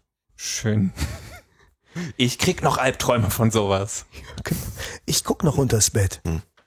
Ja. Gefällt dir das, Sebastian? Ja, was ich jetzt hier sehe, ist schon auch, sieht auch schon sehr japanisch aus, ne? Muss man sagen. Also was ich Wie, wie würdest du den äh, Zeichenstil denn bezeichnen? akkurat. Akkurat, Ja, ne? der Das ist sehr auf Realismus gemacht, oder? Wenn ich das hier so Der durchblätter. arbeitet sehr viel mit so Fotovorlagen auch, was ja sowieso, glaube ich, im Manga häufiger mal gemacht wird. Und hier scheint es jetzt äh, besonders häufig so zu sein, dass er da tatsächlich wirkliche Orte und Schauplätze abbildet oder so kleine Szenen, Straßenzüge, sowas. Ich fand auch, dass das sehr zumindest diesen realistischen Eindruck irgendwie macht. Ne? Also es versucht schon so, ich zeige euch das alles jetzt sehr genau, alles sehr präzise von den Linien und so. Also ich, wenn ich jetzt hier so durchblätter, denke ich, äh, es sieht überhaupt nicht so aus, wie ich normalerweise, ich kenne mich vielleicht auch nicht so gut aus mit äh, mit Mangas, wie, was ich jetzt als Manga-Stil empfinde. Vermisst du die großen also die, Augen? genau, ne? die großen Augen, alles, was jetzt irgendwie so nach Manga-mäßig aussieht, sieht hier eher aus wie ähm, Ja, Realismus. aber das ist echt gut, aber das ist ja sowieso, Manga ist halt einfach das Wort für, was sie für Comics haben da, ne? ja, ja, okay, klar. Ich sag ja, ich kenne mich nicht so gut aus. Ich, ich meine, ich sag jetzt nur so vom, vom Bucheindruck hier. Ja, auf jeden Fall eine Empfehlung. Wer auf Zombies steht, äh, sollte das lesen und äh, kostet 7,95 Euro. Erscheint bei Carlsen und ist in meiner Meinung nach ein bisschen doofen, äh, lustiges Taschenbuch von hinten nach vorne Format, wie das aber üblich ist. Leider äh, bei Mangas. Bin da ein bisschen äh, knöterig mit, ich kann das nicht leiden. Jetzt wird es wahrscheinlich irgendwelche Verfechter geben, die dann sagen, ja, die sind Ja. aber so designt worden, bla bla bla. Nee, dass das von hinten nach vorne geht, finde ich gar nicht so schlimm, dass äh, man das nicht alles spiegeln will und so ist ja auch eine Kostenfrage. Aber ich mag einfach dieses kleine Taschenbuchzeug nicht. Hm. Ich äh, finde irgendwie so ein, so ein schickes, äh, die, die US-Hefte, finde ich, haben immer eine ja, die gute. US-Hefte haben wirklich Form. das bessere Format Mhm. eigentlich. die finde ich immer, immer zu dünn. Nein, ich meine in, Aber der, in der Seitengröße, Ja, nicht in ja, der gut. Dicke. Aber so Trade Paperbacks, die haben eigentlich das richtige Format, Ja, finde ja, ich. ja, ja, stimmt. So, ich hoffe, das haben die Verlage jetzt gehört. Genau, jetzt ab, ab heute ordentlich nur noch machen, so. bitte. Ja, genau. Wollen wir mal auf das, äh, auf das Thema kommen, das unsere Pläne durcheinander gebracht hat? Dumm, dumm, dumm, dumm, dumm, dumm, dumm. Das ist Imperial March, weiß jetzt wieder keiner, wie der klingt. Dun, dun, dun, Ich dachte gerade, ich dachte gerade auch, äh, äh, Ja, was, machst du jetzt gerade? Ja. Okay, äh, ähm, ja, Ja, Ja, ja. ja. Co, erzähl doch mal. Was ist denn passiert? genau, was ist los? Ja, es ist im Grunde genommen das passiert, was vielleicht irgendwie dann doch überraschend ist, ne, dass George Lucas losgelassen hat. Dass, dass der einfach mal gesagt hat, okay, ich, nachdem der ja im Grunde genommen jetzt über, über 30, 40, 100.000 Jahre lang immer gesagt hat, ich kontrolliere alles, was das Star Wars Imperium angeht. Und jetzt sagt er, wisst ihr was, ich verklopp den ganzen Kram für 4 Milliarden Euro. Wo man sagen muss, eigentlich ist das auch ein Schnäppchen, weil wenn man überlegt, was der an Merchandising und so eingenommen hat, äh, scheint er wirklich zu denken, okay, ich will's jetzt abgeben, ich, ich brauche sozusagen Nachfolger. Ähm, also vielleicht auch tatsächlich gar nicht mal eine geldgierige Angelegenheit. Man denkt, glaube ich, bei 4 Milliarden immer an Geldgier. Aber ich Er würde hat fast denken, der wird das, glaube ich, ja sogar spenden und er so. Ne? Also, über eine Milliarde spendet er irgendwie für ähm, äh, Zwecke der Erziehung, irgendwas mit Bildung und Ist so. das Ja, denn für also- den überhaupt viel Geld? Ja, das könnte, ich mich, könnte man sich tatsächlich auch fragen. Aber was wir, glaube ich, auch ganz kurz, was ich mit Max kurz besprochen habe, ist es, glaube ich, auch echt selten, dass man eine, eine Firma hat, die in, in der Hand von einem Mann ist, so für so lange Zeit und so wahnsinnig viel Geld macht und so viel Einfluss hat auf Popkultur und so weiter. Aber wisst ihr, woran das liegt, dass er es verkauft hat? Ich habe die ganze Zeit dr- drüber nachgedacht, wie kam der jetzt dazu und so weiter. Der hat Mega Magisch Folge 1 oder 2 gehört. Wahrscheinlich. Hm? Und da habe ich nämlich in meiner äh, unbegreifbaren Weisheit oder nur durch mich zu begreifenden Weisheit ähm, gesagt, dass dieser Typ einfach völlig verrückt ist, weil er äh, diese Filme nicht in Ruhe lassen kann und das einfach mal tun soll. Und er hat auf mich gehört. Das ist der Punkt. Ihr guckt mich ungläubig an. Nee, das ist doch okay. Ich glaube, dass das genau deswegen so war. Aber der wird ja bestimmt jetzt auch noch immer so wieder da. Äh, er hat, hat gesagt, dass er, dass er da jetzt loslassen kann und dann haben die das auch alles mit ihm durchgesprochen und so und dann ruft er jetzt aber doch noch immer da an. Ja, der wird wahrscheinlich Executive Producer sein. Na, ich stelle mir das ja so, so äh, Ja, ich habe ja die lustige hat ja Vorstellung letzten davon, Endes, dass das Ahnung, wie so, wie vielleicht so hat er ja Disney-Aktien gekauft für die Nee, vier der hat gekriegt. Der hat, der hat Disney-Aktien Ich gekriegt. finde das ja eine ganz Teil. lustige Vorstellung, dass das bei dem so ist wie bei so einem, ja, so einem Postbeamten, so einem deutschen Postbeamten, der dann irgendwann pensioniert wird und der dann halt aber einfach nicht loslassen kann und immer noch in seiner Firma rumspringt. So. Ja, der liebt die Sachen natürlich. Ne? Ich meine, was der rausgebracht hat, ich erinnere mich vor, der hat mal so ein, so ein Blueprint-Teil rausgebracht. Äh, also der hat quasi seine Typen, die die Filme gemacht haben, haben Blaupausen gemacht zu den ganzen Raumschiffen, sodass man sie wirklich hätte bauen können. Und davon gab es ein Buch, das kostete irgendwie 300 Euro oder so. So ein Riesenteil mit den Original-Blueprints für so Freaks, weil der solche Freak-Sachen mochte. Und ich wundere mich auch, dass er das alles loslassen konnte. Aber warum hat er das dann so verwurstet, wenn er so drauf steht? Der, so sieht er das doch nicht. Also ich finde es gut, dass er jetzt ein Einsehen hat und jetzt gesagt hat, ich möchte mal die nächste Generation ranlassen. Gibt ja Leute, die finden sowieso scheiße, dass es sowas wie Franchises gibt, aber also mir kaputt machen kann man es nicht. Wie Nee. alt ist der denn jetzt? Ja, das habe ich mir auch gerade gefragt. Ich meine, der muss die Entscheidung doch irgendwann treffen. Ich google mal. Na, was heißt müssen? Muss gar nicht. Nö, nein, Lebt ja noch, kann noch denken. Ja klar, Also, aber der ähm, kann sich doch jetzt vielleicht überlegen und sagen, naja, ähm, irgendwann muss ich es eh mal machen und dann will ich es jetzt lieber machen, wenn ich noch. Du, du, du, die Beweggründe sind wahrscheinlich äh, echt viel, vielgestaltig. Ich meine, ich habe irgendwo gelesen, dass er zum Teil schon die Konzeption abgegeben hat an eine, an eine Dame, deren Name mir jetzt entfällt, ähm, die sozusagen schon da die, die, die, die Kreativentscheidung getroffen hat und jetzt ist es vielleicht nur noch ein weiterer Schritt. Das, das Entscheidende ist aber ja eigentlich eher, dass man sich fragen muss, ist das denn jetzt bei Disney in den richtigen Händen? Hat er das an die richtigen verkauft? Ist das gut, dass es jetzt bei Mickey Mouse ist? Ganz kurz, er wird in zwei Jahren 70, also 68. Gut, das geht eigentlich. Das geht eigentlich, ja. Ja. So. Also, und da würde ich fast sagen, ja, ist er. Hat er gut gemacht. Ist irgendwie, Disney ist eigentlich eine Firma, die ähm, zumindest jetzt, was man, wenn man sich anschaut, wen sie jetzt noch geschluckt haben, nämlich Marvel und Pixar, dass sie mit den beiden eigentlich relativ ähm, sorgsam umgegangen sind und da jetzt nicht groß reingequatscht haben, was die Kreativentscheidung und auch was das jeweilige Profil der der ähm, der Firmenidentitäten oder wie auch immer man das nennen mag ähm, angeht. Also von daher denke ich ähm, bei Star Wars vielleicht sogar eigentlich fast ein notwendiger Schritt, hast du ja auch schon gesagt, Max, dass jetzt man einfach sagt, da kommen jetzt neue Leute möglicherweise ran, die eben eben nicht George Lucas sind und die nicht so rigide drauf gucken und für die das auch nicht so sehr ein Baby ist, sondern die jetzt damit auch dann was anfangen und das geht in so ein was Evolutionäres rein und das verändert sich organisch und wird ja, vielleicht besser. Ja, die Geschichte war ja, dass viele die Kritik angebracht haben, als er diese Filme gemacht hat, diese neuen drei, also die ersten drei, die neuen, dass er eben kreative Alleinherrschaft hatte und deswegen nicht was Cooles hervorgebracht hat, weil er so an diesen alten Sachen festgehalten hat. Er hätte sich mit anderen Leuten mal drüber unterhalten sollen, was er da machen soll, weil so war das relativ steif und es war erfolgreich. Du sagst ja immer, Co sagt immer, es war erfolgreich. Und er hat es im Grunde erfolgreich gelauncht für eine neue Generation, die wir nicht sind. Für zwei Generationen fast. Mhm. Also das darf man echt, also das ist ja wirklich tatsächlich filmgeschichtlich ist es ziemlich einzigartig. Das hast du vielleicht noch bei James Bond so, Mhm. wo du sagen kannst, so Generationswechsel ähm, kommt und geht und äh, James Bond bleibt und so ähnlich ist bei Star Wars. Generationen kommen und gehen und Star Wars bleibt. Kindergarten, Star Wars Lego, Star Wars.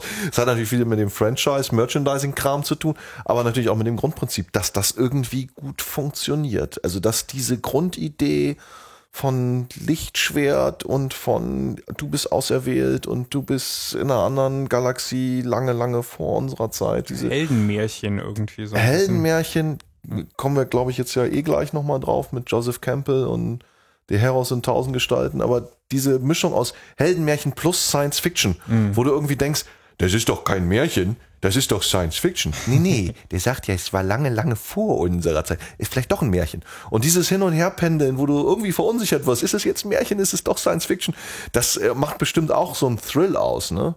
Wo, wo ich dann eben auch heute dann irgendwie, als du gesagt hast, komm doch vorbei, ähm, habe ich nochmal drüber nachgedacht, hab gedacht, es hat natürlich auch echt viel zu tun, dass 1977, als das Ding rauskam, war, war das auch natürlich visuell der Oberhammer. Die Leute saßen im Kino und sahen diesen Sternenkreuzer und der hörte nicht auf. ja, der flog sozusagen über die Köpfe hinweg. We break dachte, for nobody. Oh, wow, was ist das denn? Und ähm, von, von den ganzen Effekten bis zu, bis zu den ganzen Figuren in, in Maus Eisleys Raumhafen äh, ist es natürlich extrem, äh, ist das total abgefahren gewesen. Und da, wenn ich, wenn du dann sagst, irgendwie, ja, warum hat er den, als das gelauncht wurde in, in, in Millenniumsjahren, warum ist das denn nicht so, dann so nochmal so durch, durchgeschlagen? Da würde ich sagen, es hat zum Teil damit zu tun, dass du diesen, diese, diese Sensation visuell, dass du die nicht nochmal erzeugen konntest. Da konntest du nicht nochmal sagen, "Huah, ich sehe jetzt hier was auf der Leinwand, was ich vorher noch nie, nie, nie, nie gesehen habe. Ja, aber zum Beispiel Matrix war auch neu und hat mich auch geflasht. In der Art und Weise, wie die gearbeitet haben, haben zum Beispiel eine neue Kameratechnik gehabt, mit Ja, so Kameras und so, mit so einem Freeze, diesen Freeze in der Luft und so, das war neu. Episode 1 war danach. Nee, nee, klar, ja, nee, sicher, aber Ja. man hätte sich was Neues überlegen können, weil du sagst jetzt so, Ja, aber was, was, was war jetzt, also Ma- Matrix, klar, du hast Bullet Time, du hast eine, äh, hast eine sowieso Story und so weiter, die, die, äh, was auf ganz, was ganz anderes referiert. Aber jetzt, wenn du jetzt sagst, ich setze die Star Wars Saga fort, das ist ein Kind aus, von 1977. Ja, das zu modernisieren, ähm, hieße im Grunde genommen immer nur ein Märchen zu modernisieren. Und, ja. man hätte es vielleicht einfach, wenn man, wenn man dem Dilemma steckt, hätte man im Grunde sagen müssen, okay, dann machen wir es ganz trashig. Oder wir machen es so, dass es so ganz rough ist und nicht so überproduziert. Du, die, die, die haben das Dilemma doch bravourös gelöst und ähm, haben einfach mal zwei Generationen abgegriffen und nochmal zwei Generationen abgegriffen, jetzt hier mit ihren ähm, animierten Serien wie Clone Wars und so weiter, dass Ja, das sie da stimmt. irgendwie jetzt einfach mal sagen können, wenn jetzt ähm, Teil 7, 8 und 9 rauskommt, dann, dann, äh, dann habe ich bald Star Wars über 40 Jahre. Wir werden den Test dann machen mit deiner Tochter, wenn, wenn die das dann guckt und wenn die dann sagt, Papa, Teil 7 ist so geil und du denkst, oh Gott. Also, äh, dass Clone Wars äh, bei Kindern groß ankommt, äh, das habe ich ja auch schon mal gesagt. Ne? Mhm. Das Kind äh, steht tierisch drauf und ich glaube, alle Kinder aus äh, das Kind ihm seiner Klasse stehen auch tierisch drauf. Äh, die ist jetzt äh, elf Jahre alt und äh, finde das total geil. Aber Ja, das die, ist auch die, die, also da- Identifikationsfiguren in den neuen Du, die drei Teilen waren ja super. die sechsjährigen Kinder, genau. Klar. Guck dir Episode 1 an, ähm, hast du einen, im Grunde genommen, sechsjährigen Zwiebackfresse da als, entschuldige, ich hab, ich mag, mag den Film nicht, ja, muss ich gestehen. Ist so für, für mich der schlimmste Star Wars Film. Ähm, und dann denke ich, aber klar, du greifst dir mit deinem Podracer und dem ganzen anderen Schmuh, greifst du ziemlich zielgerichtet und auch mit einer Geschichte, die so einfach ist, dass du die begreifen kannst als Sechsjähriger, greifst du ziemlich gut einfach mal eine Generation ab, die sozusagen ganz jung ansetzt. Podracing kannst du auch direkt in ein Computerspiel packen, sieht auch genauso aus, ist auch genauso aus Ist der genauso. Perspektive gefilmt. Genau. Das war vielleicht die Neuerung, ne? dass sie nochmal konsequenter geguckt haben, wie modifiziere ich die Geschichte so, dass ich die auch ganz schnell in ein ähm, leicht zu handelndes Computerspiel Aber das, kann. das Ranflanschen neuer Filme ist für mich gar nicht das Problem. Also wenn ich über Star Wars und George Lucas äh, rumgerantet habe, war mein Problem ja immer, dass er die alten Filme nicht in Ruhe gelassen hat. Und mit jedem Mal, dass die Dinger wieder irgendwie in einer neuen Edition rausgekommen so, sind, ja. waren die wieder und du kriegst einfach die alten nicht. Ich würde gerne nochmal, ich weiß inzwischen nicht mal mehr, was ist denn eigentlich, welche Szene ist denn aus der, aus der originalen Fassung und welche ist aus irgendeiner äh, das stimmt aber nicht. Du kriegst die alten, kriegst du die, kriegst du, das ist dann halt Star Wars Edition sowieso schnick, schnicki schnuck.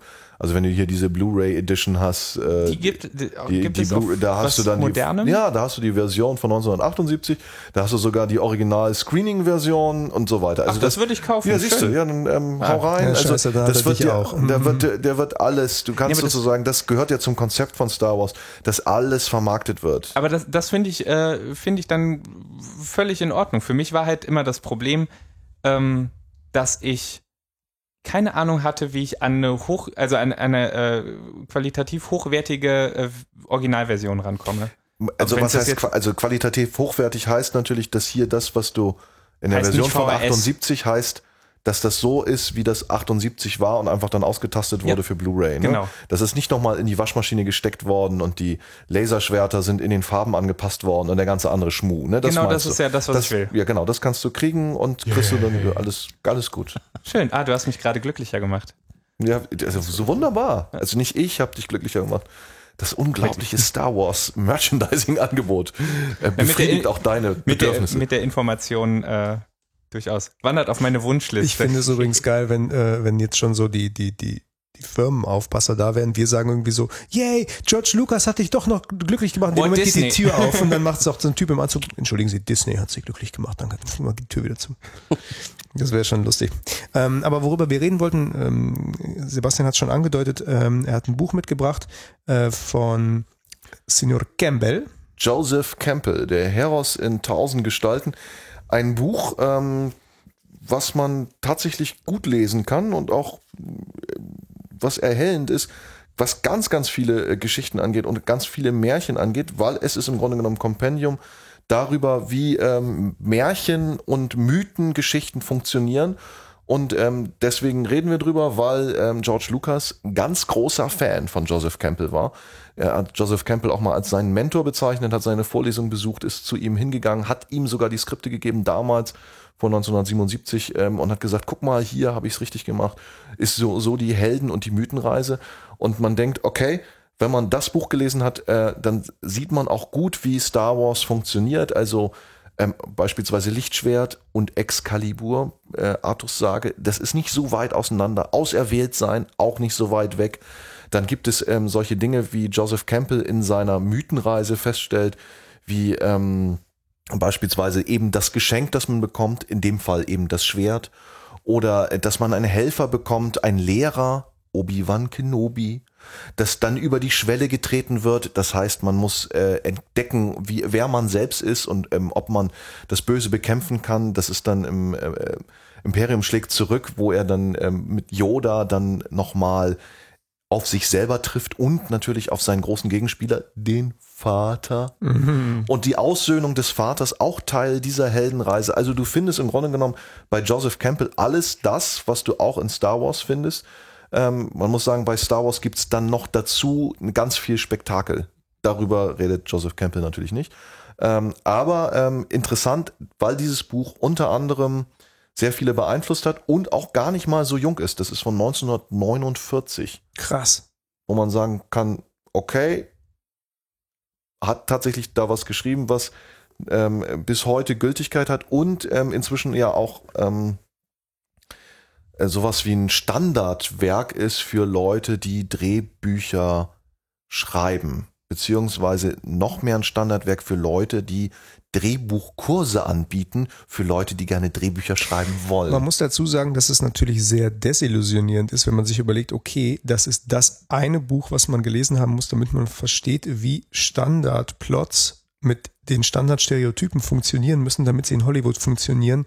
Das ist schon traurig. Aber nee, Moment mal, du darfst nicht sagen, wie sie in Hollywood funktionieren, weil der hat natürlich jetzt nicht Hollywoods Standards und untersucht, Märchen und so, sondern der hat vor allem Märchen untersucht. Mhm. Der hat sozusagen seine Suche oder sein Hauptbegriff ist der Monomythos.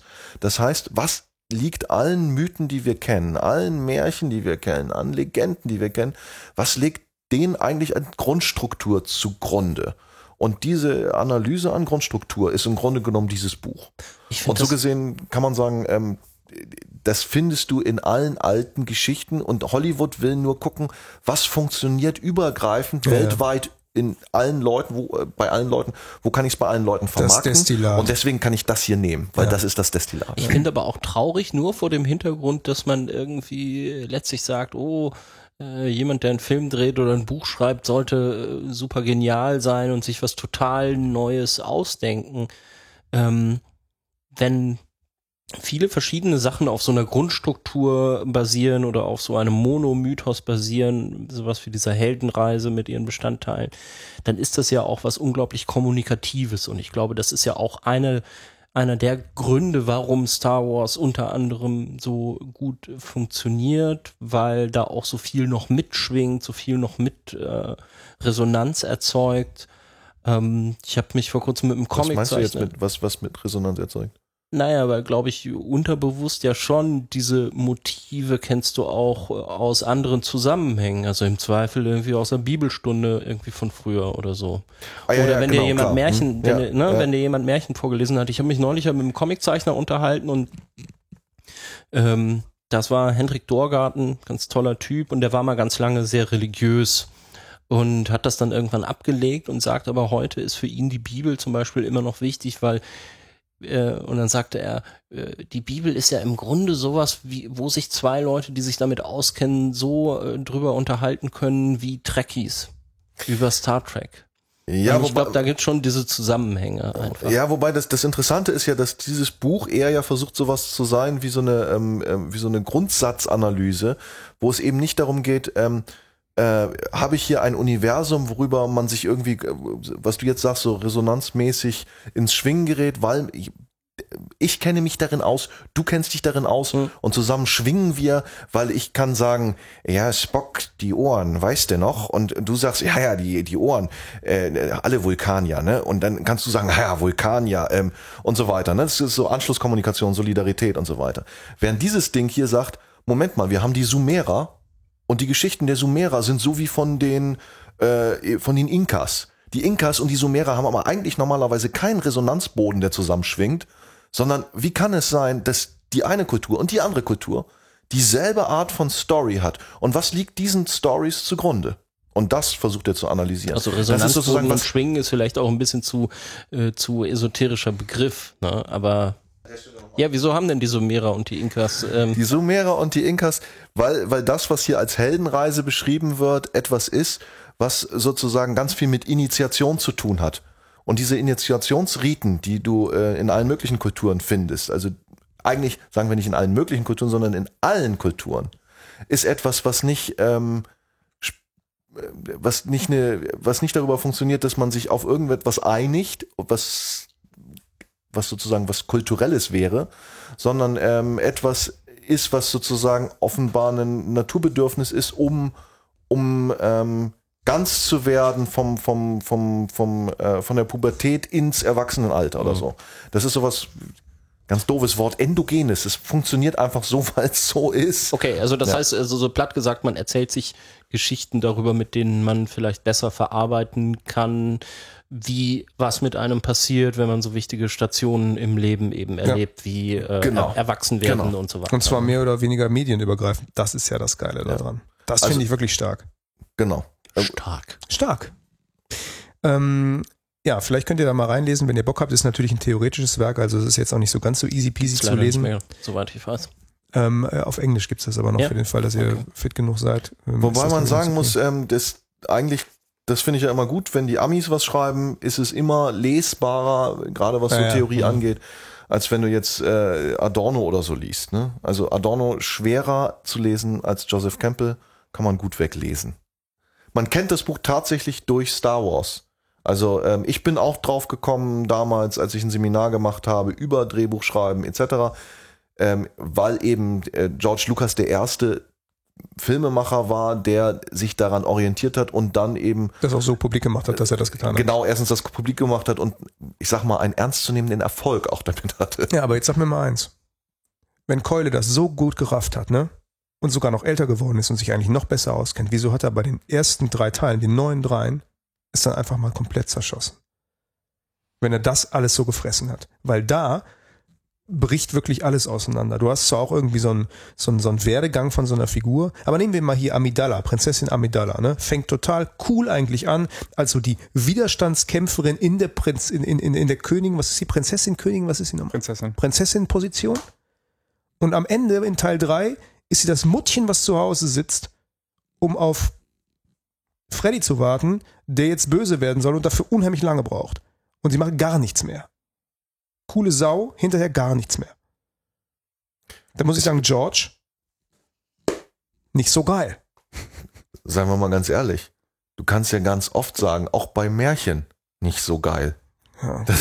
Es äh, gibt, ja, gibt ja keinen Grund, nur weil das Muster immer funktioniert, heißt das ja noch lange nicht, dass es deswegen auch eine geile Geschichte Ja, und, ist. das- und das Muster funktioniert ja auch nicht immer. Es ist nur irgendwie ein, ein äh, prototypisches Muster Genau. für, wie Geschichten gut funktionieren können, aber nicht müssen unbedingt. Also, äh, äh, Nee, nee, aber deswegen das- sage ich ja, der Wandel der Figur nach Joseph Campbell und wie solche Sachen zu funktionieren haben, würde ich halt sagen so strange.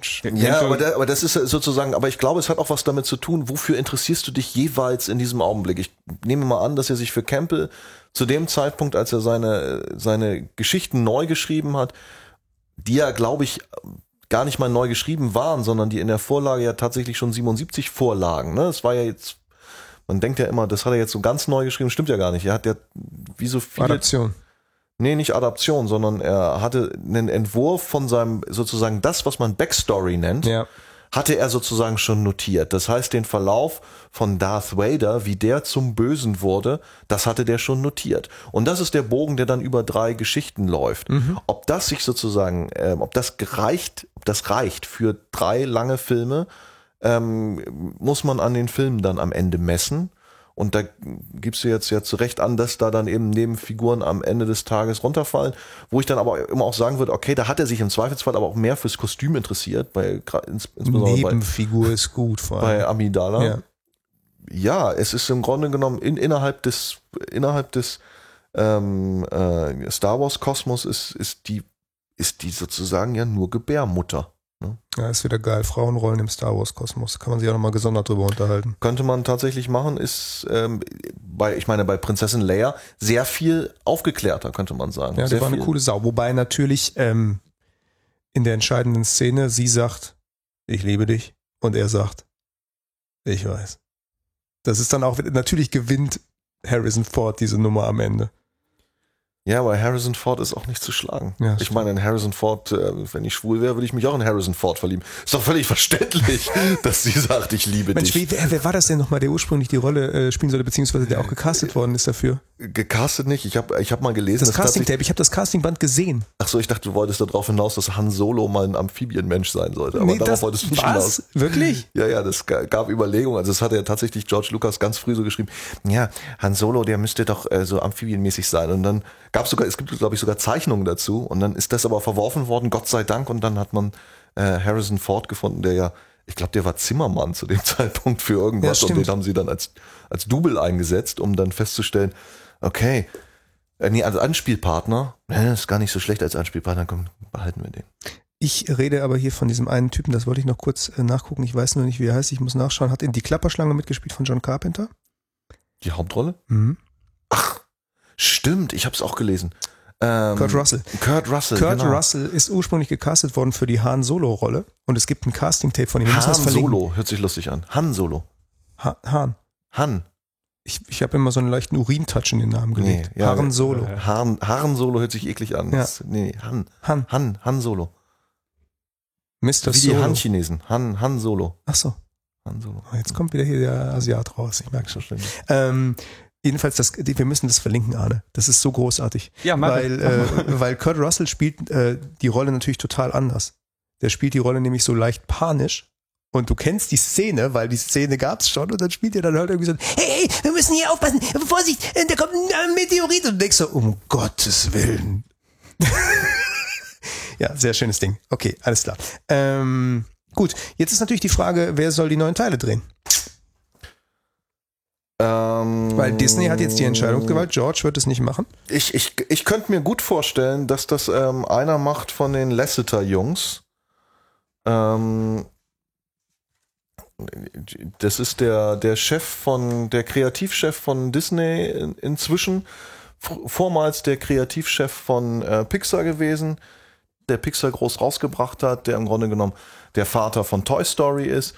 Ähm, der hat seinerzeit bei ähm, dem guten George Lucas mitgearbeitet in der Kreativfirma, sehe ich gerade. Ach Quatsch. Ja.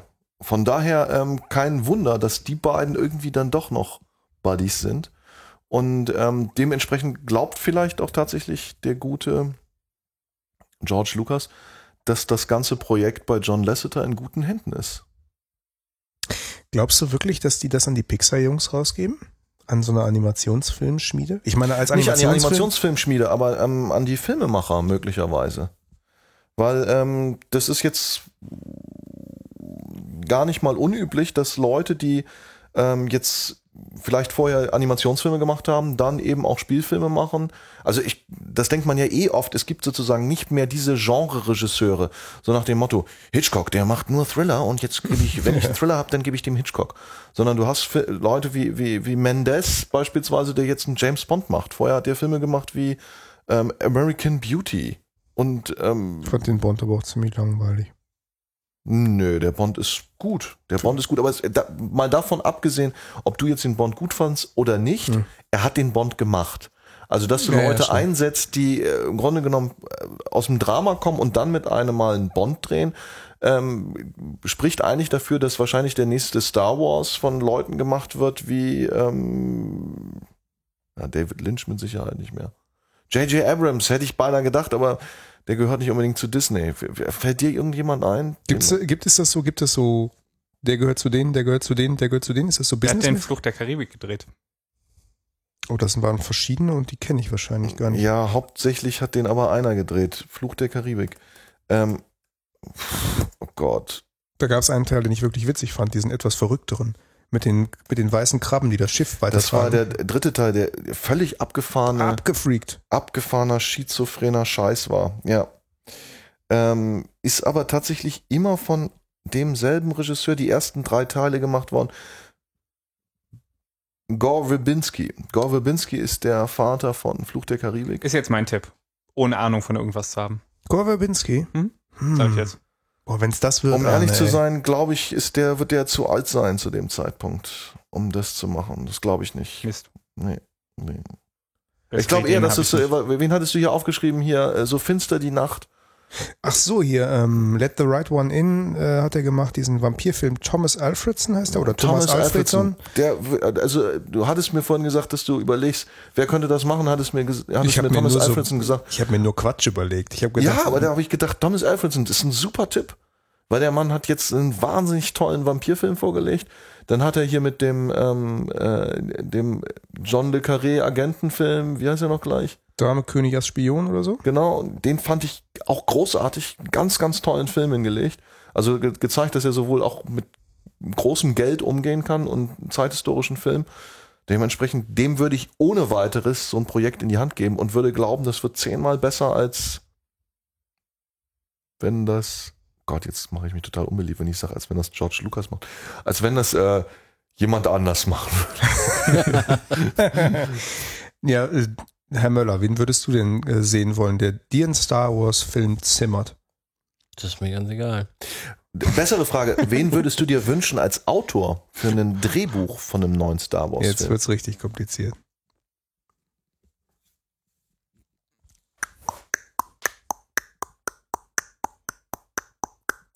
Hast du die, hast du die, hast du die Star Wars Bücher eigentlich gelesen von Timothy Zahn? Tan. Wird der Zahn eigentlich ausgesprochen? Bestimmt. Timothy, Timothy Zahn. Absahn. Zahn. Nee, hab ich nicht. Ja, weil das ist eigentlich ein guter Science-Fiction-Hardcore-Autor gewesen. Echt? Ja, ich mochte, ich mochte die ähm, Black Collar-Serie, habe ich gelesen, zwei Bücher. Mhm. Fand ich äh, damals gut, ja. Hat mir gut gefallen. Ich habe immer andere Sachen gelesen, also bin da so ein bisschen drum rumgeeiert. Nö, ich kann dir jetzt auch gar nicht liefern. Das, ähm, Also da wird zumindest spekuliert, ob das nämlich auch die Vorlagen sein sollten für sieben, acht und neun. Aber ähm, Also ich fände zum Ich Beispiel cool Fincher, David Fincher, ja, hat äh, Alien 3 gemacht, kann also so ein bisschen Science Fiction, ja. macht immer coole, vertrackte Filme, aber wahrscheinlich wollen sie keinen vertrackten Film. Sind auch nicht alle vertrackt. Also Panic Room beispielsweise war auch völlig Der war, war, war, war, sozusagen, und wenn der, wenn, wenn die Star Wars Story so wird wie Panic Room, dann denke ich, dann bringen mich die Effekte eher um, als dass ich den Film sehen will. ist ein Film, der nur im Todesstern spielt. Aber nur drin. Du guckst nie von außen drauf, es ist immer ein Raum im Todesstern, wo Darth Vader eine Entscheidung treffen muss. Darth, machen wir es jetzt oder nicht? Hey, dring mich nicht. So die zwölf Geschworenen mäßig. Und die sitzen alle da. Und das Schöne ist, anstatt das einfach mit einer normalen Kamera aufzunehmen, fliegt die Kamera immer durch die Wände vom Todesstern und wieder zurück.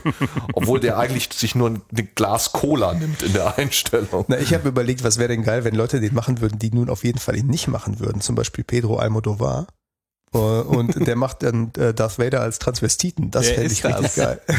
Also Pedro diese Almodovar. Arthouse-Typen. Nein, der ist vor allem, musst du sagen, der ist äh, schillernder, schwul, schwuler Regisseur, der äh, ganz, ganz schrille Filme gemacht hat ähm, in, in den 80er Jahren. Mit dem zum Beispiel ein ganz toller Titel Frauen am Rande des Nervenzusammenbruchs. Titel eines Films von ihm. Schönes Ding, ja. Schönes Ding, ja. Oder Lars von Trier, könnte ich mir auch gut vorstellen. Lars von Trier würde das aufzeichnen, ne? Der würde den Todesstern an die Wand malen als Skizze. Ja, ja, es gibt coole, coole Leute. Oder hier wegen Kammerspiel, ich hatte ja gedacht an Roman Polanski, so wie in Gott des Gemetzels, äh, wo die alle tatsächlich ja in einem Raum sind. Und dann hast du eine Diskussion zwischen Obi-Wan Kenobi und Darth Vader und die unterhalten sich über Kinder. Und zwar anderthalb Stunden lang. Obi-Wan Kenobi und Darth Vader. Ja, sind beide tot. Das ist ein Geisterfilm, natürlich. Ja, gibt's ja dann nicht mehr. Wir sind ja danach. Das ist auch wieder Woody so ein Allen. Film ohne Frauen, ne? Die unterhalten sich über Kinder ohne Frauen. Stimmt. Das gibt mir Woody Allen, kannst du ähm, Ja, Woody Allen wäre auch schön. so mit viel Psychoanalyse. Ich fände äh, ich fänd schön, wenn der Film heißt, was sie schon immer über Laserschwerter wissen wollten. Ah, Das wäre doch ganz nett. Woody Allen. Ja. Oder Cronenberg könnte was machen über äh, Mensch-Maschine-Trauma und so. Body Horror, ja, vielleicht. Von all den Leuten, um ehrlich zu sein, eigentlich ansatzweise nicht mal annähernd, kann ich es mir vorstellen. Ich, ich weiß noch nicht mal, ob ich es mir vorstellen wollen würde. Du weißt nicht mal, ob du es dir vorstellen wollen würdest. Das ist sozusagen die Verneinung, die doppelte Verneinung des Konjunktivs von hinten nach vorne.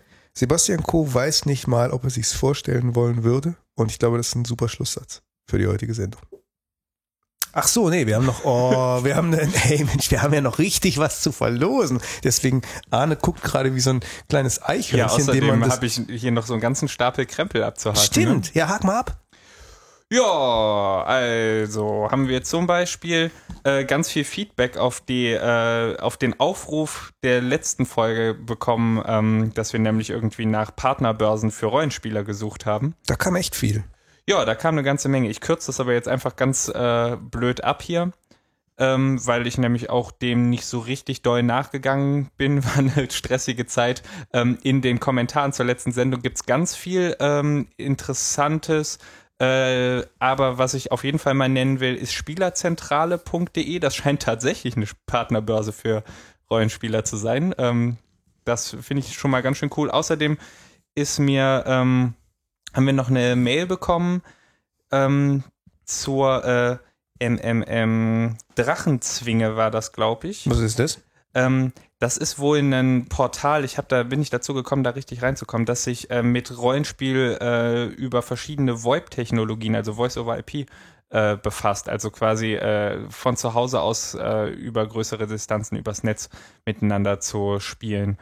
Ähm, Ach, da gibt's auch noch eine schöne, werden wir mal verlinken, eine schöne, ich glaube Open Source Software, ich weiß nicht, ob sie was kostet oder ob es Open Source ist, eine Software, wo Leute, ähm, die genau das machen, nämlich über Voice over IP zusammenzuspielen, ähm, sich sozusagen ein ähm, so eine Art Rollenspielbrett machen können, virtuelles und wo der Meister dann irgendwie Räume aufmachen kann. Mhm. Also Ja, das können wir auch einfach mal ausprobieren und dann mal äh, ein bisschen ausführlicher drüber reden. Ansonsten kann ich nur weiterhin empfehlen, einfach mal eure Freunde anquatschen, selbst wenn die vielleicht nicht äh, direkt augenscheinlich Fantasy oder, oder überhaupt Rollenspielfreunde sind. Ähm, das hat ja bei meinem kleinen Experiment auch funktioniert.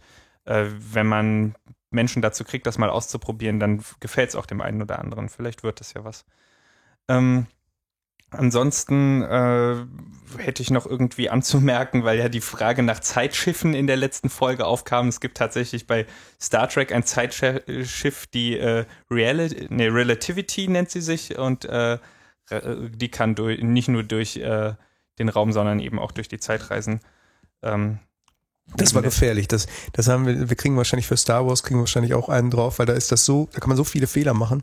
Und Ja. wir haben einfach ganz frei von der Leber weg über unsere Star Trek äh, äh, Kenntnisse geredet und dann natürlich sind wir in irgendein Fettnäpfchen getreten das letzte Mal. natürlich. Aber es soll ja auch ein Ansporn für euch sein. Wir haben auch in dieser Folge wieder zwei Fehler eingebaut. Wer sie findet, darf sie behalten. Es sind nur zwei. ich hoffe nicht. 200, wir haben 200 Fehler eingebaut. Und, und dann habe ich ja großspurig angekündigt in der letzten Folge, dass wir heute die Verlosung äh, der, äh, des Stapel Comics und aber auch der DVD von Peters Film, ähm, äh, äh, ich habe vergessen, wie ich den Satz angefangen habe, darum kann ich ihn nicht ordentlich zu Ende bringen. Ähm, Choose a, einfach ein Verb aussuchen und dran kleben.